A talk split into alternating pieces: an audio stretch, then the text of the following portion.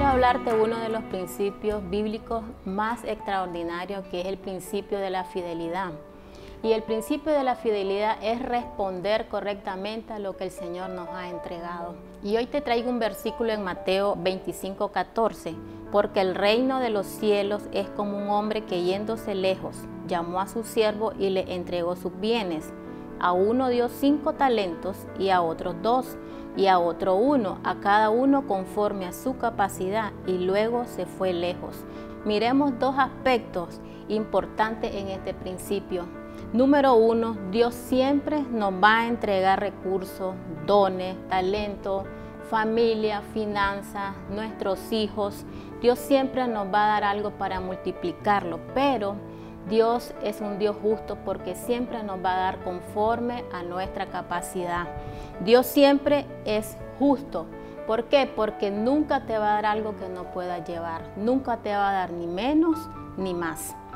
Muchas veces nosotros estamos viendo lo que otros tienen y no nos fijamos en los dones que ya el Señor nos entregó. Punto número dos, tengo que ser productivo en generar más de lo que se me entregó. Mateo 25, 16 dice que hay tres siervos a quienes se le entregó talentos. A uno se le entregó cinco, a otro dos y a otro uno. Pero me quiero enfocar al que se le entregó uno.